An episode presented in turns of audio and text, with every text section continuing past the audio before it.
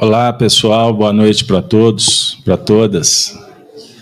É com muita alegria que nós estamos iniciando mais uma transmissão, mais uma reunião, direto da casa de Kardec para os amigos que estão em casa, para vocês que estão conosco, sejam to todos bem-vindos, que nós possamos ter uma noite de bênçãos oportunidades de estudar a doutrina espírita, nos aproximar cada vez mais do Cristo e também nos envolvermos fraternalmente para favorecer,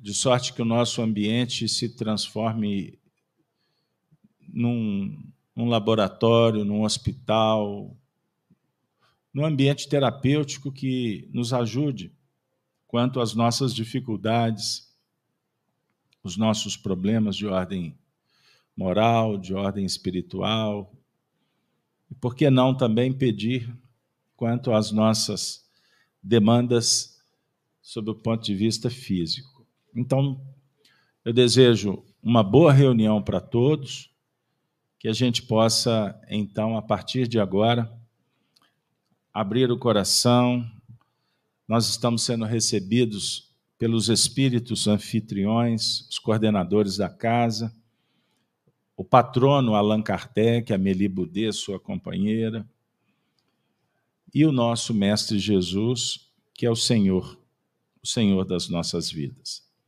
Então eu vou, nós vamos iniciar. Eu vou solicitar que a nossa companheira Soni faça a prece abrindo às atividades da noite.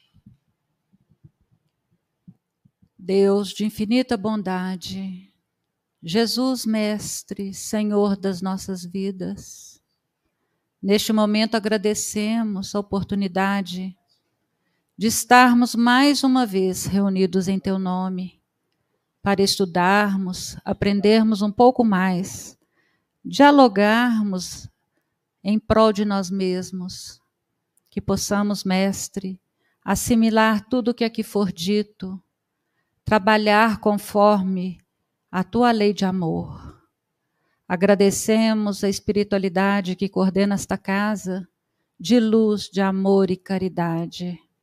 Agradecemos a oportunidade de aqui chegarmos e pedimos, Mestre Jesus, que abençoe a cada lar, a cada coração que está aqui conosco neste momento que possamos todos receber o lenitivo necessário, aquele toque sutil, para que possamos completar a nossa caminhada com honra e com satisfação e com amor no coração. Que assim seja, Mestre. Que assim seja. Bom, minhas amigas, meus amigos, eu vou aproveitar para abraçar também os nossos os nossos familiares, né? os, os amigos, os web companheiros que estão nos lares. Eu endereço um abraço para Rosana Barbosa, para o Homero, Alice, Leila, Ângela, é, o Homero, a Denise. Denise está aqui. Denise, você está em vários lugares ao mesmo tempo. A Gláucia, a Ana Rogéria, a Beatriz, a Cida Magalhães, Bernadette. Ah, Bernadette, um grande abraço. Um abraço para todos, então. Bom, pessoal, nossa reunião, é, para vocês que estão vindo a primeira vez, que estavam acostumados com o formato da reunião com as palestras, né? Às terças-feiras, agora nós mudamos e estamos fazendo o estudo é, compartilhado com os amigos nós vamos revezando aqui às terças-feiras, com os convidados, enfim. A ideia é trabalharmos é, de uma forma participativa, naturalmente, atendendo da mesma forma com os temas. Então, hoje, é, nós, nós vamos trabalhar com o tema Que buscais? Uma pergunta feita por Jesus, está no Evangelho de João, primeiro capítulo, 38 versículo. Então fica essa pergunta: o que buscais? Vamos ver o que, que a gente veio buscar? O que, que vocês acham? Bom, nós, a, a dinâmica é o seguinte: nós vamos começar com a leitura do Livro dos Espíritos, que será feita pelo Marcelo Badaró, que está conosco aí. Seja bem-vindo, Marcelo, também. Então, passa para ele. Você situa para a gente em que posição está o livro, o capítulo, a parte, por favor. Bom, nós estamos com o livro dos Espíritos, o capítulo 10, titulado Ocupações e Missões dos Espíritos. A questão é a 558. E Kardec pergunta o seguinte para o Espírito de Verdade: os espíritos têm outra coisa a fazer que melhorar-se pessoalmente? Os espíritos têm outra coisa a fazer que melhorar-se pessoalmente? E aí o Espírito da Verdade responde: Eles concorrem para a harmonia do universo, executando a vontade de Deus, da qual são os ministros. A vida espírita é uma ocupação contínua, mas que nada tem de penosa, como sobre a terra, porque não há fadiga corporal, nem as angústias da necessidade. Então, essa é a resposta à questão 558. Comenta, por favor.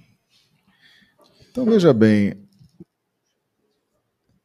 a gente analisando o livro dos Espíritos, a gente não sabe o que é mais interessante, né? As perguntas que Kardec faz, que são perguntas muito inteligentes, ou as respostas reveladoras que os Espíritos nos trazem. E essa metodologia de perguntas e respostas que o livro dos Espíritos ele é todo feito de perguntas e respostas. É uma metodologia muito agradável, muito gostosa de lidar com esse livro. É uma forma muito didática e de muito sucesso no âmbito da pedagogia, da didática. E desde já a gente recomenda essa leitura agradável e reveladora, instrutiva, que é o Livro dos Espíritos. Vale muito a pena começar os estudos para quem está iniciando sua caminhada na doutrina espírita, começar seus estudos com o Livro dos Espíritos. É muito, muito fácil, é muito interessante. Então, essa dúvida que Kardec traz, e, Kardec tinha essa preocupação né, de trazer o, o pensamento do maior número de pessoas. Kardec tinha essa capacidade de ser um representante da voz popular. O que, que as pessoas pensam? O que, que as pessoas imaginam que possa acontecer depois da morte? Né? E ele teve a sensibilidade de perceber isso. Era um homem muito sensível, era um pedagogo, né, acostumado com a educação. Ele teve a sensibilidade de perceber isso e fez essa pergunta: Os espíritos fazem alguma coisa no plano espiritual? Além de melhorar-se, além de estudar, além de evoluir, existe trabalho no plano espiritual? Existe a fazeres? Uma pergunta que todos nós temos essa curiosidade, na é verdade? Se a gente for parar para pensar, muitos de nós já estamos pensando assim: o que eu vou fazer depois da morte, né? É uma pergunta que todos nós fazemos. Se não fizemos hoje, já fizemos ontem ou vamos fazer um dia, né? E a, o Espírito da Verdade responde, esclarecendo, né? eles concorrem para a harmonia do universo. Então existe uma harmonia, e só pode existir harmonia onde há planejamento, onde há um projeto. e ele é todo estruturado na mente de Deus. E os espíritos concorrem para a harmonia, ou seja, existe sim trabalho, e muito trabalho. Né? O trabalho, às vezes, é parecido com o trabalho que a gente faz aqui na Terra, nas nossas, nas nossas famílias, nas nossas profissões, nos nossos afazeres. Às vezes é um trabalho diferente, que a gente só vai descobrir quando chegar lá, né? Mas existe sim muito trabalho e os espíritos, principalmente aqui os espíritos mais superiores, né? Que essa questão 558 fala dos espíritos mais evoluídos. E é interessante que eles são os executores da vontade de Deus. Ou seja, Deus não executa, Deus cria os espíritos e Deus pulsa amor. E os espíritos é que executam a vontade de Deus. Se Deus executasse, a gente ficaria sem trabalho, né? Então Deus não executa, ele nos cria, ele pulsa amor, que é o grande alimento das nossas existências e nós vamos então aprendendo a trabalhar, vamos nos qualificando para os trabalhos mais fáceis ou mais difíceis que existem no plano espiritual. Toda a, a vontade de Deus é executada pelos espíritos. Por exemplo, quando a gente faz uma prece, e isso foi interessante, né? Que foi a, a, a mãe do Chico que ensinou isso para gente no livro Cartas de uma Morta. Ela ensinou o mecanismo da prece. Foi o primeiro livro que o Chico psicografou, não é, Beto? Você que é o biógrafo do Chico. Cartas de uma Morta, né? Foi o primeiro livro que o Chico psicografou. Foi ditado pela mãe dele. E ela estava explicando como é que funciona a, a prece a gente faz uma prece, essa prece ela sobe com os nossos pensamentos, com os nossos sentimentos, e dependendo da energia dessa prece, da vontade, da força dessa prece, ela vai subindo, subindo, subindo. Tem gente que ora assim com menos força, a prece fica bem aqui perto da terra. Mas tem gente que ora com muita fé, muita força, a, pressa, a prece vai longe, né? E na medida em que a prece encontra ali a sua posição, ali tem uma equipe de espíritos que vão analisar o que a gente está propondo na prece. Que a prece, segundo o Evangelho, segundo o Espiritismo, ela tem três finalidades louvar, agradecer e pedir. Só que a gente pede mais do que louva e pede mais do que agradece. E eles vão analisar o nosso pedido. Né? Então, tem lá um grupo de espíritos naquela faixa evolutiva que a nossa prece alcançou. Né? E esses espíritos, então, vão ver, vão analisar se é possível atender, se eles têm condições de atender aquele pedido, se aquele pedido é justo, se a gente tem mérito para receber auxílio de acordo com aquele pedido. E quanto mais energia, mais força a gente tiver, mais alto a nossa prece chega e ela vai ser atendida por espíritos mais elevados. E a chance do pedido ser atendido aumenta muito, né? Porque se o espírito é mais evoluído, ele tem uma maior capacidade de executar a vontade de Deus, né? Então, esse mecanismo da prece é um exemplo muito interessante, muito didático. Né? Então, existe toda uma preparação. Por exemplo, é, quando você faz o culto do evangelho no lar, na sua casa, Quem prepara a mensagem que você vai ler é o seu mentor espiritual. São os mentores da família. São eles que executam a vontade de Deus. Eles é que trazem as mensagens, eles é que fazem que a gente abra o livro naquela página. Né? Até a escolha do livro vem na direção deles, né? Então, os espíritos, principalmente os espíritos mais evoluídos, eles executam toda essa vontade de Deus. Né? Eles trabalham para a harmonia do universo. E é uma ocupação contínua, não para de trabalhar. O trabalho é constante. Né? Então, quem tem horror ao trabalho, porque tem gente que tem horror ao trabalho, né? acha que é um, é um castigo, acha que é um problema. É, a doutrina espírita vai ensinando a gente para a gente mudar a opinião. Trabalhar é muito bom, né? E é o trabalho que gera mérito, né? A gente ganha mérito, a gente faz amizades, por exemplo, é quando a gente ajuda as pessoas, né? Então você vai ajudando as pessoas, vai ajudando, você vai ganhando mérito, você vai fazendo amizade com aqueles mentores, aqueles mentores vão tendo um olhar generoso para você. E um dia, aqueles mentores daquelas pessoas que você ajudou um dia, eles vão te ajudar também, né?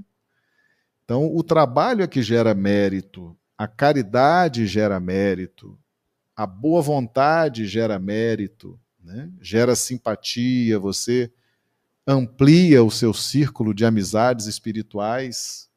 Né?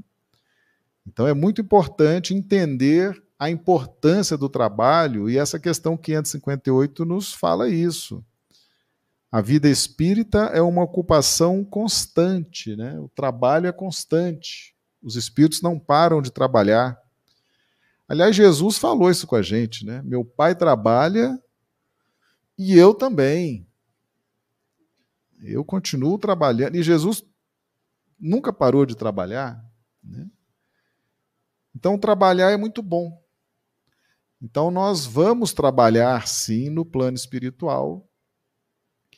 É claro que esse trabalho é, ele vai sendo revelado a nós aos poucos, né, o que, que os espíritos fazem, como fazem.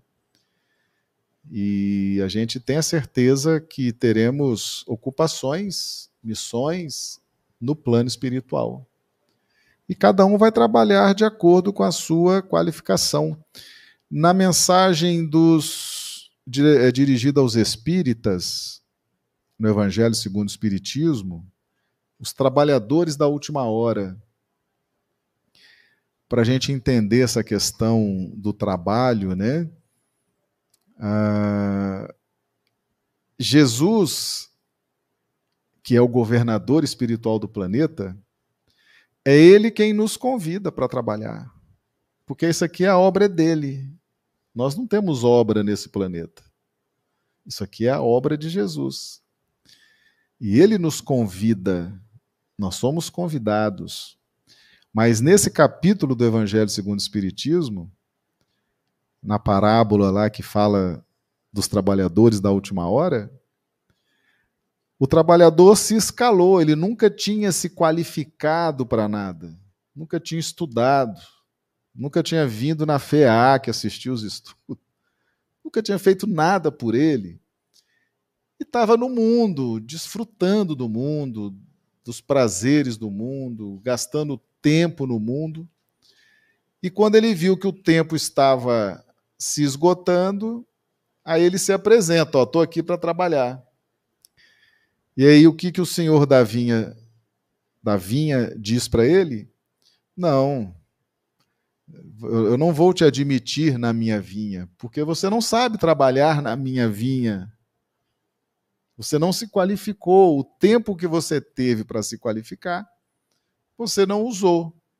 Então você não sabe trabalhar para a harmonia do universo. Hum? E aí então esse trabalhador não foi aceito. E o senhor da vinha disse: volta, recomeça, vai aprender a trabalhar, depois eu te convido quando você estiver pronto. Então, essa questão 558 do Livro dos Espíritos, além de nos dizer que existe muito trabalho, ela nos induz também a nos qualificar. Cada um de nós buscar se qualificar para executar um bom trabalho quando desencarnar, né? E às vezes até se você já estiver se qualificando, você já começa a trabalhar aqui mesmo, aqui na vida de carne, concorrendo para a harmonia do universo. Então a qualificação é também um componente dessa questão 558. E vocês que aqui estão, estão se qualificando. Jesus vai convidá-los, porque Ele é o Senhor da vinha. Continuem nessa trajetória. Muito obrigado, Marcelo. Nós vamos passar agora para o Gino. O Gino fará, dando continuidade, é, uma leitura do Evangelho segundo o Espiritismo, no capítulo 18, o item 10. Por favor, Gino. Ok. Muito se pedirá aquele que muito recebeu. O servo que souber da vontade do seu amo, e que, entretanto, não estiver pronto e não fizer o que dele queira o amo, será rudemente castigado. Mas aquele que não tenha sabido da sua vontade e fizer coisas dignas de castigo, menos punido será. Muito se pedirá àquele a quem muito se houver dado, e maiores contas serão tomadas àquele a quem mais coisas se haja confiado. Lucas 12, versículos 47 e 48. É, pula o 11 e leia o 12, que agora é um comentário de Kardec sobre esse versículo. Aí a gente abre de novo a conversa. Principalmente ao ensino dos espíritos é que estas máximas se aplicam. Quem quer que conheça os preceitos do Cristo e não os pratique, é certamente culpado. Contudo, além de o Evangelho que os contém achar-se espalhado somente no seio das seitas cristãs, mesmo dentre destas quantos há que não os leem, e entre os que o leem, quantos os que o não compreendem. Resulta daí que as próprias palavras de Jesus são perdidas para a maioria dos homens. O ensino dos espíritos, reproduzindo essas máximas sob diferentes formas, desenvolveu-as e, comentando-as para pô-las ao alcance de todos, tem isto de particular. Não é circunscrito todos, letrados ou iletrados, crentes ou incrédulos, cristãos ou não, o podem receber, pois que os espíritos se comunicam por toda parte. Nenhum dos que o recebam diretamente ou por intermédio de outrem pode pretestar ignorância. Não se pode desculpar nem com a falta de instrução, nem com a obscuridade do sentido alegórico. Aquele, portanto, que não aproveita essas máximas para melhorar-se, que as admira como coisas interessantes e curiosas, sem que lhe toquem o coração, que não se torna nem menos vão, nem menos orgulhoso, nem menos egoísta, nem menos apegado aos bens materiais, nem melhor para o próximo, mas culpado é porque mais meios tem de conhecer a verdade. Pode comentar para a gente, dando sequência aí, porque eu estou aqui admirado com o desenvolvimento do tema. É, eu acho que tem várias conexões, mas a que mais me chamou a atenção foi é, é, quando foi dito que nós somos executores né, da vontade de Deus. É, e executores em cada centímetro que a gente ande, em cada situação, né? Nós não estamos na família em que nós estamos por é, é, é, é, sem ter uma razão de ser, não é obra do acaso, né? não, não encontramos as pessoas com quem nós encontramos durante a nossa vida terrena, também não é à toa, é porque nós temos essa, essa missão, né? ou o desdobramento de várias missões. E isso tem que ser muito bem compreendido para que a gente tenha é, tranquilidade no coração. Tem, tem uma, uma, um texto do livro Vinha de Luz que se chama Tranquilidade, que fala absolutamente isso. Muitos querem a tranquilidade aqui no mundo, a tranquilidade, a paz no Cristo, nós temos que buscar é através da execução do trabalho e da compreensão da nossa missão aqui na Terra. Enquanto não houver essa compreensão, não vai existir tranquilidade. Vai existir a tranquilidade do mundo, né? E tranquilidade é uma coisa que até para você fazer coisa errada, você precisa. O amigo do alheio precisa de uma certa tranquilidade, né? Para invadir determinado lugar. Ele, ele precisa ter essa tranquilidade. Então, não é essa a tranquilidade o sentido maior que eu vejo aqui, em essência, o, o, Carlos Alberto, é da gente compreender esse nosso papel de executores, né? E que não é, não são tarefas fáceis, porque elas têm o objetivo, no mínimo duplo, né? De auxiliar na harmonia, como você falou, e auxiliar no nosso desenvolvimento. E são, são dois benefícios que essas, é, é, essas tarefas que nos são colocadas, né, como o trabalhador da vinha, ou como o texto que foi lido aqui de Lucas, é, é, essa compreensão, e aí a gente tem que fazer uma análise de realmente temos ou não temos? Temos. Então, se nós temos compreensão, cada um em graus diferentes, não executamos, isso é desarmonia, isso é intranquilidade, aqui no mundo ou no plano espiritual.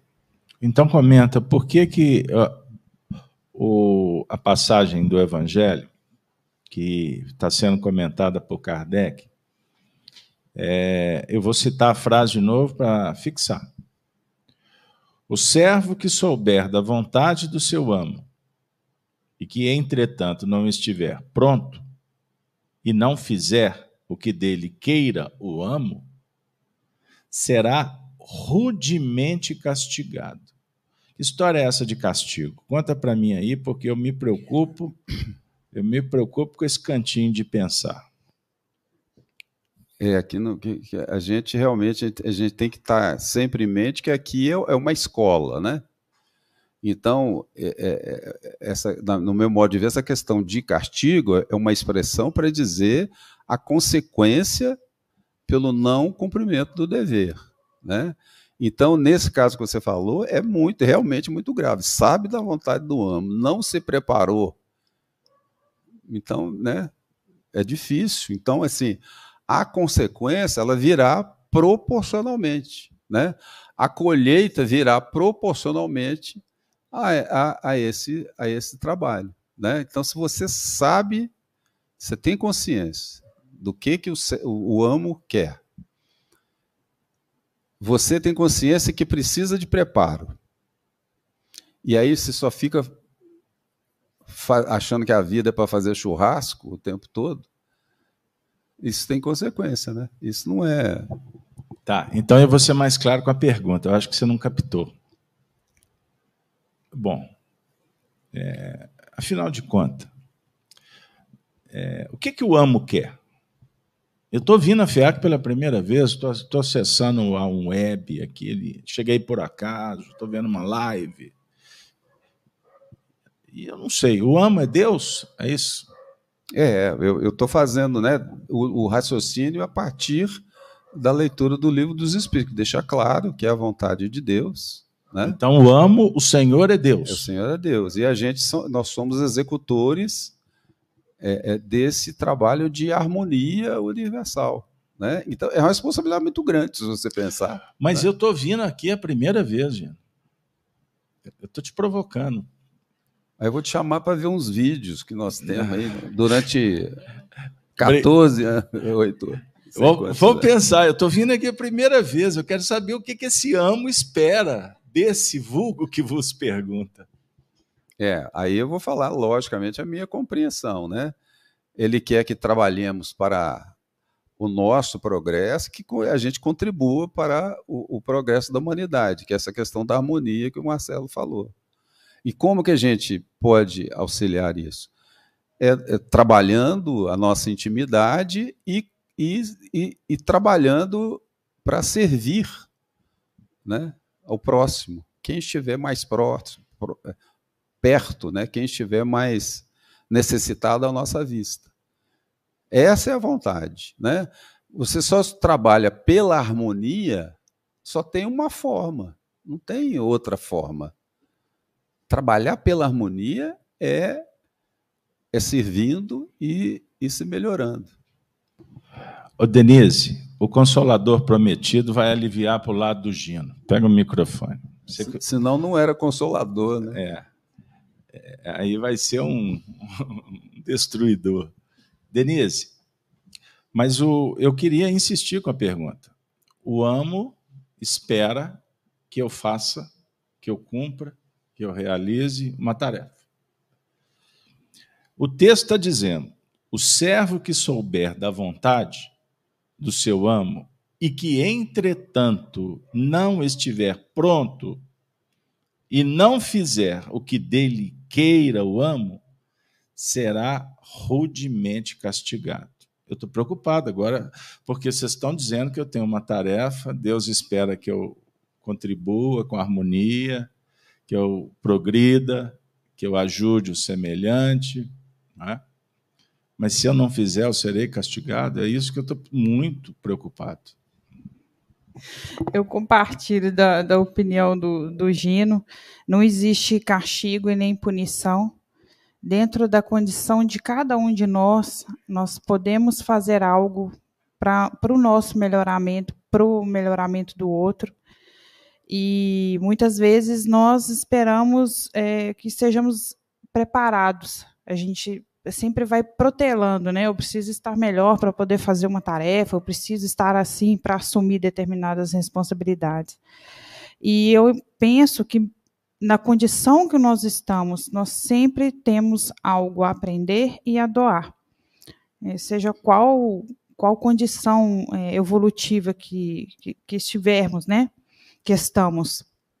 Então, não há punição, existem as oportunidades para o nosso melhoramento e as provas vão chegar, igual o Marcelo falou, né? Vai nos habilitando é, para que a gente vá assumindo tarefas com mais responsabilidades, é, gradativamente. É, é, isso que eu, a minha ideia é essa, assim.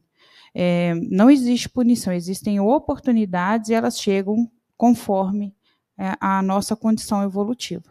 Só falar uma frase aqui, é, é, porque senão eu vou ser castigado. É, porque eu, eu, a gente falando aqui, eu lembrei de um trecho do livro Alma e Coração, do Chico, um livro belíssimo, né? um livro assim que. E é, é, é, psicografado pelo Chico, ditado pelo Emmanuel, que eu, eu não lembro qual passagem, mas é, é, é, é, o capítulo 20 ou 20 e poucos. Ele fala que é o seguinte: um aluno que não se preparou o suficiente, os exames de segunda época não são castigo. Não são castigo, são consequências e oportunidades dele mas espera aí, exame de segunda época, eu não sei o que, que você está falando. Você lembra de exame de admissão? Não. Não? Eu sou da geração então, nova. É, a dona Mia se lembra, né? Exame de segunda época é esse, quando o aluno tem a prova, né? tem a tarefa, né? tem o dever de casa, tem para casa, né? tem a aula, tem as conversas com os amigos, a conversa com o pai, conversa com a mãe, conversa com outras pessoas, tem a prova e ele não está apto. É, é, a prova não é castigo e nem e nem a segunda chance. A segunda época é isso. A segunda chance é um castigo. É oportunidade, ao mesmo tempo é consequência pela, pelo fato dele não ter dado conta de.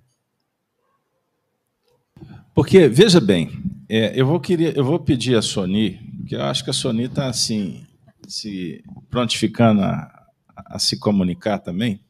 A Sony está meditando. Veja bem, é, não tem castigo, vocês estão dizendo isso. O texto está falando que tem, porque rudemente castigado. E ainda continua dizendo: mas aquele que não tenha sabido da sua vontade, ou seja, da vontade do amo, né? Fizer coisas dignas de castigo, menos punido será. Né? Então, aquele que não souber, Aquele etc. desconhece, ele, né? É, mas observe que esse também será castigado. Menos. A né? palavra castigo aqui está imputada aqui, isso está me preocupando. Não tem jeito. E aí vai complicar a vida de todo mundo. Preparem, apertem os cintos, por favor. Porque o texto vai dizer assim: muito se pedirá aquele a quem muito se houver dado. E maiores contas serão tomadas daquele a quem mais coisas se haja confiado. Ah, eu vou fechar o evangelho. Comenta, comenta, Sony, porque o pessoal pois não está é. resolvendo o meu drama. Então, está piorando a situação, né? Porque se a gente for falar no pé da letra aí, ninguém volta. É, na realidade, quanto mais conhecimento, quanto mais preparo a gente tem, mais responsabilidade a gente ad adquire. Então, a, a, consciência vai se formando, ela vai se desenvolvendo à medida que é, nós vamos aprendendo, nós vamos lidando, trabalhando no dia a dia. Né? E aí é, é, eu faço a ligação da, do Marcelo para o texto do Gino, é, do Senhor da Vinha. Ele falou para o empregado né, que ele não, não seria é, aceito na vinha, porque ele não atendia aos requisitos que eram necessários. E assim somos nós. Quando fala em punição, a gente pensa assim, poxa, então eu vou passar diante de um tribunal quando eu aqui não estiver mais?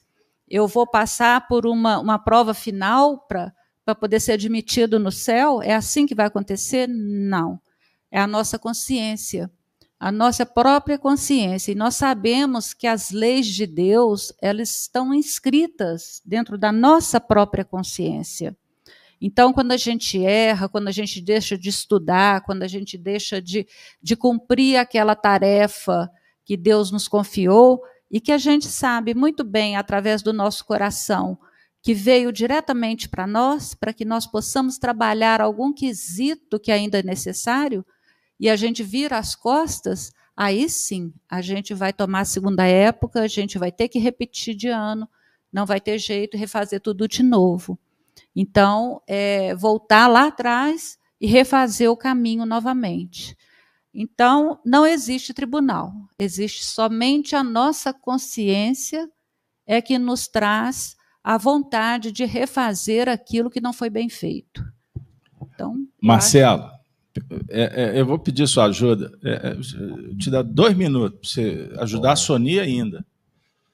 Porque o Gino, o Gino, ele, ele entrou aqui na faixa do consolador, ou do sinônimo da dor, porque ele está me dizendo aqui que castigo existe aqui no sinônimo de castigo, né? É, www.sinônimos.com.br 70, presta aí, Presta atenção. 79 sinônimos de castigo. Para seis sentidos da palavra castigo. Aí tem aqui punição. Olha aí. punição, pena, penalidade, sentença, condenação, correção, corretivo, sanção, emenda, exemplo, preço, penitência, expiação, imposição. Ah, não, para. Marcelo. Verdade. Sintetiza aí para a gente encaminhar aqui para passar para o texto do Emmanuel. Essa questão do, do castigo, por exemplo, quando nós vemos Kardec comentando amai os inimigos, ele fala da questão do perdão. Perdoar. Mesmo que o, numa briga, numa contenda, você perdoa uma pessoa, mas a pessoa não te perdoa. Né? Você já está numa qualidade espiritual melhor, você consegue se libertar disso perdoando. Se o outro não te perdoa,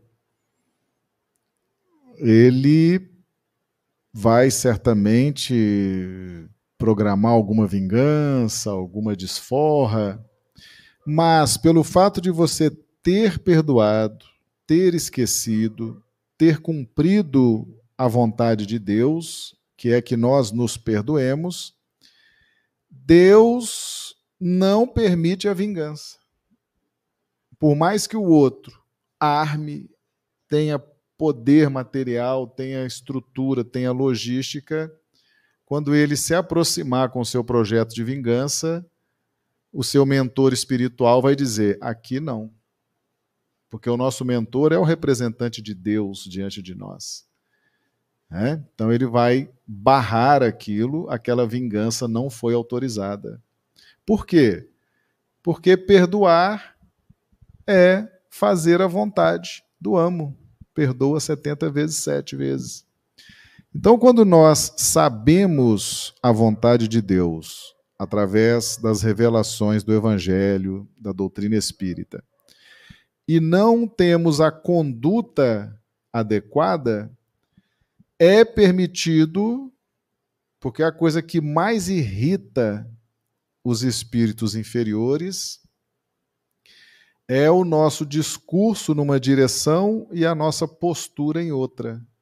Isso é extremamente irritante para quem está nas faixas de tormenta, de dúvida, de insegurança. Né? Isso eles, eles ficam muito irritados. Então, é permitida a aproximação desses espíritos para nos complicar a existência, a relação em casa, a relação no trabalho, a relação afetiva, aquele tumulto, aquele mal-estar, e a gente eh, fica castigado, né? a gente fica incomodado por falta de postura, por falta de bom comportamento. Né?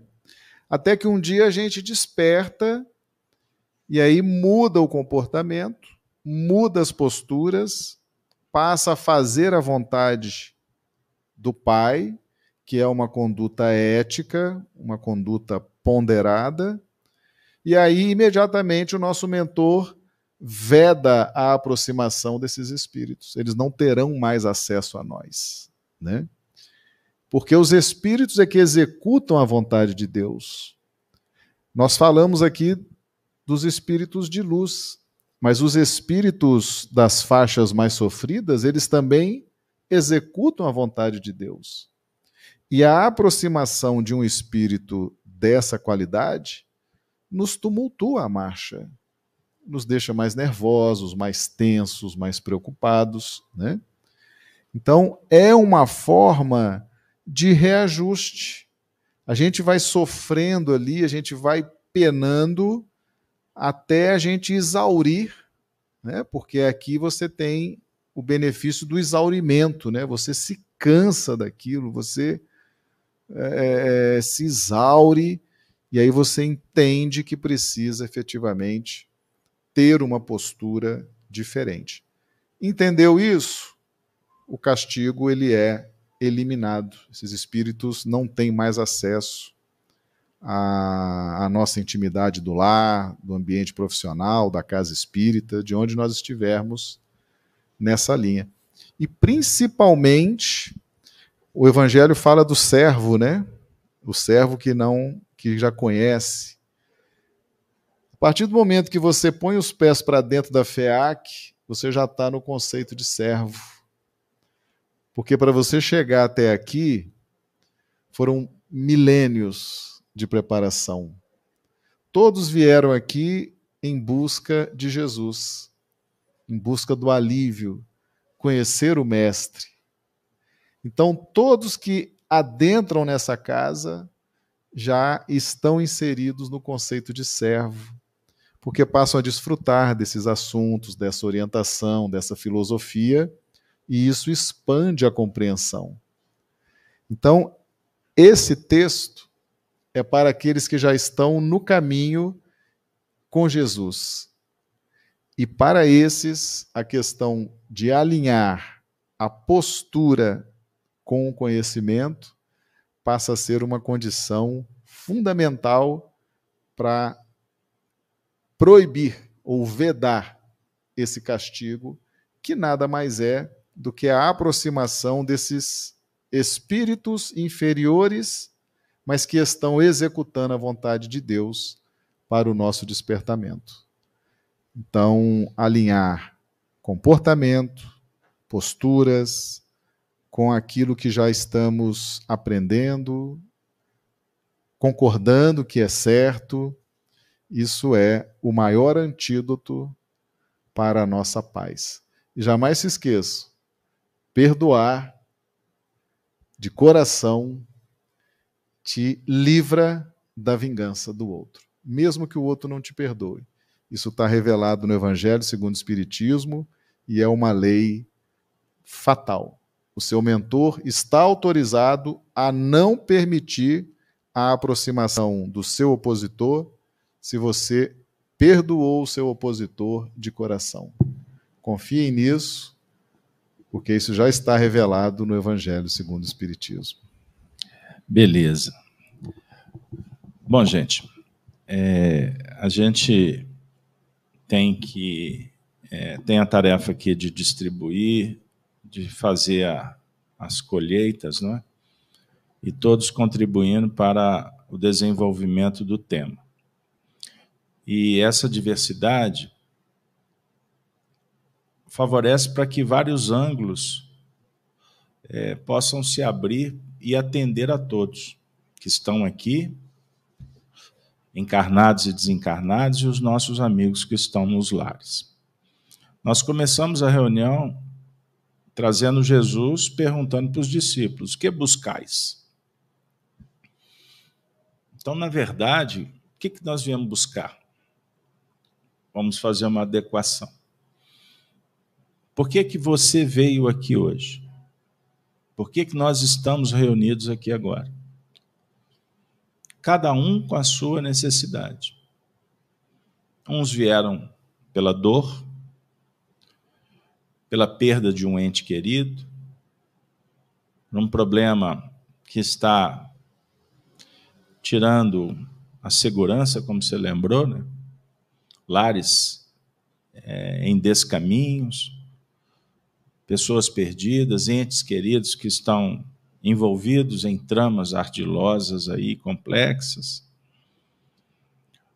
Mas nós podemos ter vindo aqui também porque estou sentindo um vazio existencial. Passo por um conflito na minha intimidade.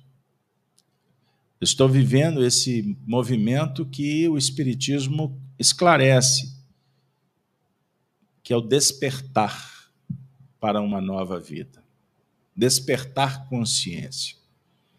Consciência é desperta quando estamos diante de contrastes, de diversidades, né, de possibilidades. E vai gerar dúvidas, vamos ter que fazer escolhas, e aí a gente vai aprendendo. Cada experiência. Bem-aventurados aqueles que vieram à casa espírita em busca do Evangelho, à luz do Espiritismo, por quê? Porque a partir do momento em que a gente sai de nós mesmos, da acomodação, da rebeldia, da indiferença, em busca do auxílio, nós estamos começando a nos movimentar conforme o Cristo. Porque o Cristo, que foi mitificado como um grande religioso, um filósofo, que dividiu a história, que sem dúvida alguma para nós é a figura mais importante que nós estudamos, que temos em conhecimentos na Terra, mas o Espiritismo traz Jesus de uma forma diferente. O Jesus como proposta de vida. Ele é o tipo mais perfeito. O que, que significa? Que o que ele oferece se transforma num modelo. Modelo a ser seguido. Esse modelo tem uma função de modelar que, que significa? Você aprender com as coisas boas que ele fez para você modelar a você mesmo. O Espiritismo não propõe que a gente venha para cá ficar, é, criar um movimento de mitificação como as outras religiões o fazem e nós respeitamos. Estamos aqui questionando o que fazem. Estamos avaliando o que temos que fazer. Isso é histórico. O próprio judaísmo, os profetas, sempre alertaram sobre o perigo da idolatria. Porque muitas vezes a gente acaba transferindo, admirados para outrem, o que temos que fazer. Então, o título que Jesus avocou para si, isso é textual. Quem não concorda, por favor, só estudar mais um pouquinho. O único título, a única posição que ele aceitou foi de mestre. Vós me chamais mestre e dizeis bem, porque eu o sou. Isso está no Evangelho de João, no capítulo 13, no versículo 13. Isso é sensacional. Mestre. Qual que é o papel do mestre? Em Durval? Ensinar. Ele não é um professor que quer que a gente fique admirado com o que ele fez.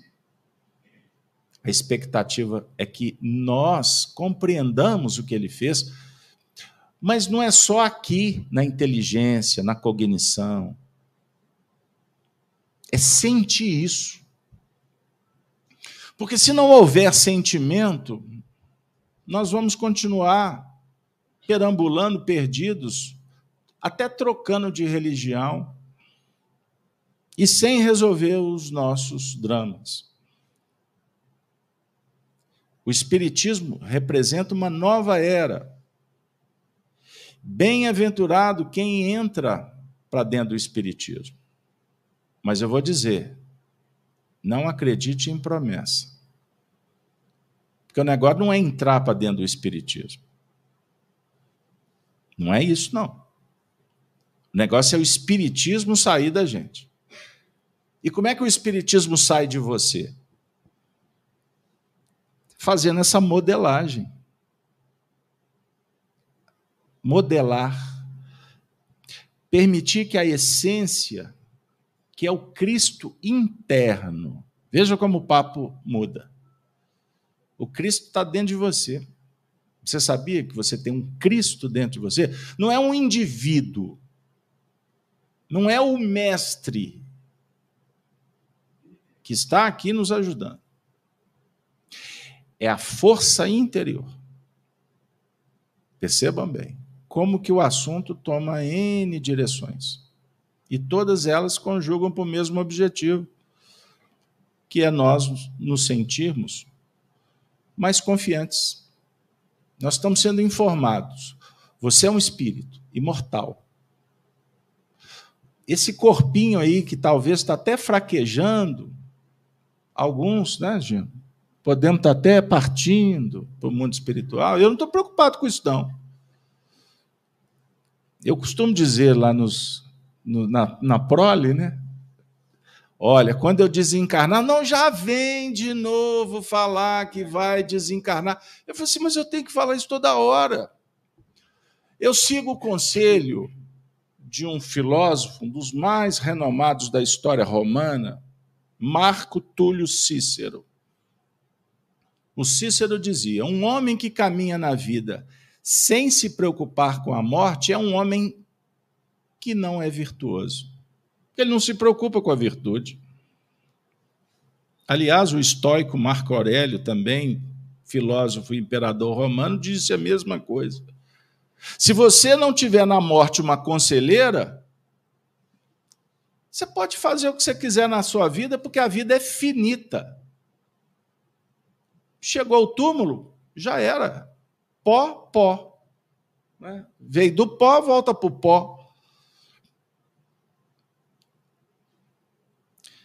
Nós temos que trabalhar com calma, e o Espiritismo, Kardec ensina aqui nessa introdução desse livro dos Espíritos, lá no, no item sétimo.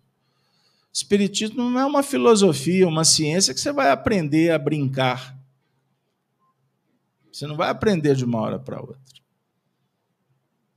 É necessário um estudo sério e continuado. E estudo sério é ficar aqui carrancudo, vendendo imagem de santo, de virtuoso, de moralista. Não tem nada disso, não. O Espiritismo é um ambiente alegre. Aquele Cristo que sangrava, o Jesus que, que sangrava, não sangra aqui dentro. Porque ele quer que sejamos alegres. Aliás, o Emmanuel fala que Jesus é o campeão da alegria. Sabe por quê? Aí eu vou te contar uma história. Gino, já contei essa aí. Eu estou bem enferrujado. João, João, seu João Cândido Xavier, pai do Chico, certa feita, lá nos anos 40, perguntou para o Chico: Ô Chico, você que tem esse espírito aí, que é seu guia, esse tal de Manuel, que esse negócio de Emmanuel é muito. Não, o nome dele para mim é Manuel. Ele era, ele era um homem muito simples, né? Pergunta para esse Manuel aí, se Jesus voltasse na Terra, qual seria o nome dele? O Chico achou muito engraçado aquela situação. Pai, pergunta para ele. Aí o Chico disse, mas Emmanuel não está aqui não. Ah, então se vira. Se vira. Se... Aí o Chico pensou, olhou para o pai dele com bondade, e disse assim, papai, bom pai, é o seguinte, se Jesus é pão para o faminto, se Jesus é remédio para o doente, se Jesus é cobertor para quem sente frio, puxa, se Jesus voltasse à terra, ele só podia ter um nome: alegria. Pergunto para vocês, não é verdade? Vocês concordam com o Chico? Se não concorda, vocês conversam com o Chico quando ele estiver por aqui.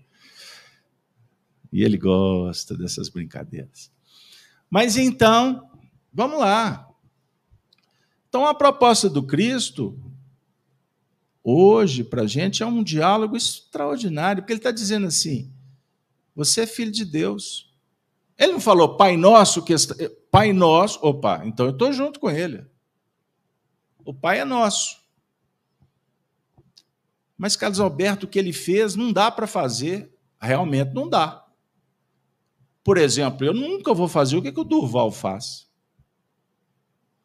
O Gino nunca vai fazer o que eu faço. Por quê?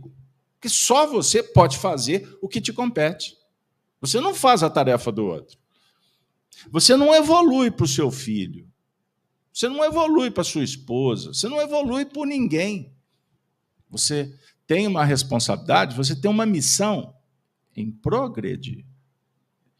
E agora, o convite é outro. Não é mais a gente ficar dando murro em ponta de faca, brigando por aí. Porque o sofrimento ele é inerente à ignorância. Sabia disso? Porque quando, quanto mais você estudar, o sofrimento vai perdendo sentido. Entendam isso. Isso é espiritismo raiz. Isso é Allan Kardec puro. O sofrimento é inerente ao grau de imperfeição do espírito. Então tem muita gente aí desesperada, ficou muita, muita gente desencarnou de Covid, muitas. Mas teve muita gente que desencarnou de medo do Covid. Acreditou em um monte de coisa, ficou trancafiado por aí. Procurando coronavírus um cabo de vassoura. É, Casaberto está brincando? Não, eu estou falando a verdade. Porque o medo paralisa a alma. Agora, eu, eu tenho que ser prudente, não tem? Eu tenho que tomar cuidado. Isso é uma coisa. Então, quando a gente alimenta a imperfeição, nós vamos paralisando. Aí você não opera com virtude. Eu, eu, eu trabalhei essa equação de ontem para hoje, eu gostei muito dela. Se você multiplicar bom senso por dois, você chega em novos valores. E esses novos valores vão te impulsionar para trabalhar com virtude. Então, Jesus é o campeão da virtude, da bondade, da humildade. Jesus é o campeão do perdão citado. Então, ele está dizendo assim: você quer ter uma vida melhor? Primeiro, venha, venha comigo, venha cá. Isso é no Nordeste. Venha cá. Olha, a minha doutrina se pauta na vida futura. Ué, mas e agora? E o aqui? Não, aqui a gente vai resolvendo. Mas eu estou dialogando com você, dizendo assim: você é um espírito imortal, você não vai morrer. Seu corpo na hora certa. Você vai receber uma passagem, vamos embora para outro lugar. Você vai viver com outras pessoas, você vai fazer outras coisas. Olha aí o apego. Já começou a sofrer. Porque está sendo anunciado, você vai para outro lugar. Como é que eu vou fazer com os meus? Até hoje eu tenho coleção de CD, Gino. Não tive coragem de jogar o CD fora. Mas do vinil eu tenho esperança que volte. Não abro mão de jeito nenhum. Aí o que, que acontece com um sujeito desse quando desencarna? Quem que vai tomar conta do baú, da casa, do carro, da roupa, da mulher, do filho, do marido? Você não tem posse sobre nada do que eu citei. Não briguem comigo, por favor. Evangelho incomoda. Desapega que eu aposto que muitos dos sofrimentos começam a ser resolvidos. Desapega. Desapega. E aí você começa a trabalhar virtudes como compaixão. Olha aí, o amor. Não pseudo-amor ou amor condicional. Sabe o que é amor condicional? Eu gosto, mas sobre esta condição. Isso não é amor, não. Isso é um amor, isso é pseudo-amor. E que a gente até faz coraçãozinho, flecha, manda o WhatsApp, eu te amo, mas é do meu jeito. Isso não é amor. O amor que fica exigindo que o outro dê resposta, isso não é amor, não. O amor verdadeiro é nos motivarmos para viver em busca do que nós precisamos. E passa pelo trabalho, como foi muito bem explorado aqui hoje. O que buscais? Jesus pergunta. O que eu tenho a oferecer para vocês? Oportunidade? Agora a gente busca o quê? Dinheiro, a gente busca é, beleza, a gente busca ser admirado, incluir-se no grupo. Aí você faz as coisas do grupo e fica tudo bem. E você está completamente perdido atendendo o outro sem resolver suas questões. Percebam bem, gente. Isso é muito importante nesse momento que a gente estamos aqui reunidos abrindo um portal que vai trazer muitas oportunidades. Principalmente da gente estar junto, trabalhando essa mensagem maravilhosa do evangelho. Então fica aí, eu não vou me alongar, o tempo acabou. Fica aí essa reflexão para todos que estão em casa, para nós, eu vou trazer um, uma fala final do Emmanuel, que está no, no, nessa lição 54 do livro Espírito da Verdade, que buscais. Ele diz assim, dizendo para que a gente escute no íntimo, em cada lance das próprias atividades, a austera palavra do condutor divino, convocando-te à coerência entre o ideal e o esforço, entre a promessa e a realização. Analisa o que fazes, observa o que dizes, medita em torno de tuas aspirações mais ocultas. Que resposta forneces à indagação do Senhor, que está perguntando? O que, o que buscais? O que buscas? Ele vai te responder de acordo com a sua busca. Mas é necessário que haja uma análise, uma observação, uma meditação. E aí ele diz assim: quem segue o Cristo, vive-lhe o apostolado. Quem segue o Cristo, vive o apostolado. O que é o apostolado? Você colocar em prática o que a sua consciência está te dizendo. Esse é o apostolado. Não precisa de curso, não precisa de religião, não precisa de sacerdote, de pastor, de médium, de centro espírita. Viva o que a sua consciência preconiza, indica, inspira. Faça o bem sem olhar a quem. Não escolha a hora. Diga para o Senhor: Estou aqui, o que queres que eu faça? Não basta dizer, eu te sigo, eu te amo, Jesus. Não basta, não basta.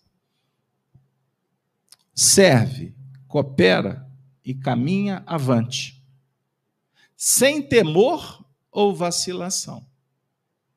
Lembrando-te de que o Verbo da verdade incide sobre nós cada dia, perguntando incessantemente: o que buscais? O que, que nós estamos buscando? Eu espero que vocês tenham encontrado algo de bom nessa noite, na casa de Allan Kardec e Amélie Baudet. Que vocês tenham todos se sentido em paz, acolhidos, estimulados, quem sabe orientados. A mensagem que ela tenha sido um pedacinho para cada um, mas que seja, se transforme numa pérola para ser guardada no coração. É o que nós esperamos. Aí fora, dificuldades, sombras, violência, escassez, muitas coisas difíceis. Mas existe muitas coisas boas acontecendo aí fora. E nós devemos agradecer a Deus por estarmos juntos, reencarnados, nesse Brasil maravilhoso.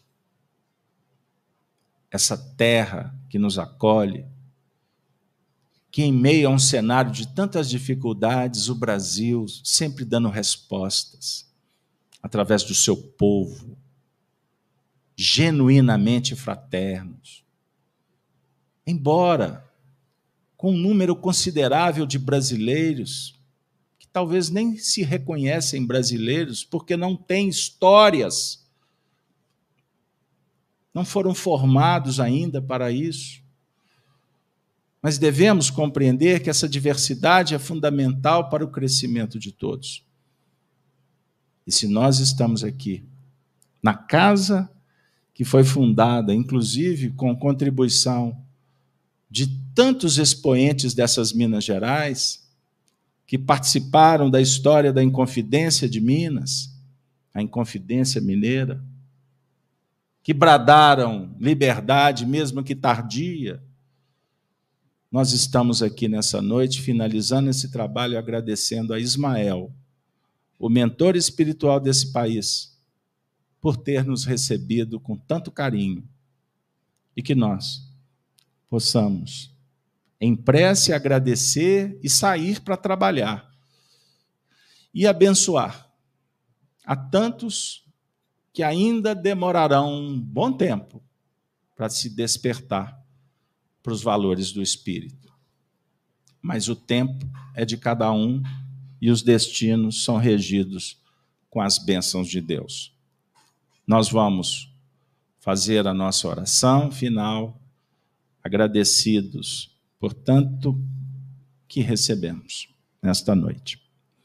Eu agradeço antes a todos que nos acompanharam na transmissão pelo canal da Rede Amigo Espírita e o canal Gênesis nas plataformas do YouTube e do Facebook. Sintam vocês em casa, aonde você estiver, sintam o abraço de toda a equipe e que possamos estar juntos na próxima terça-feira, nessa reunião tão auspiciosa, tão prazerosa. E para fazer a prece final, eu vou chamar a Dora, por favor.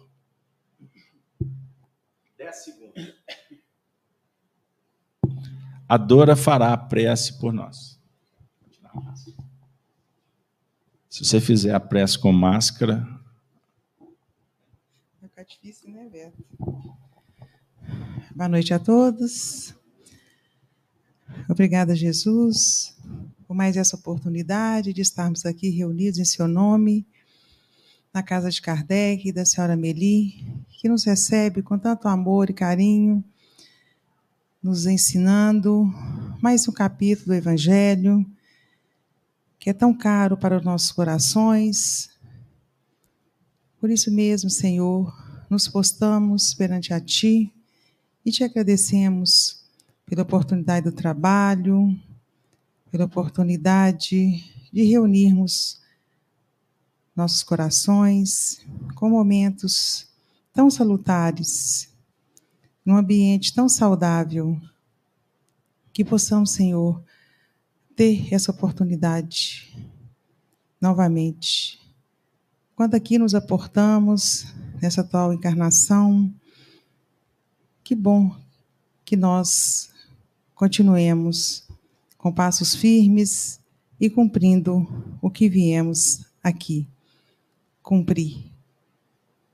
Obrigada, Jesus, mais uma vez, pela santa oportunidade do trabalho. Que Maria Santíssima, nossa mãe espiritual, envolva a todos indistintamente encarnados e desencarnados, hoje e sempre. Que assim seja, graças a Deus.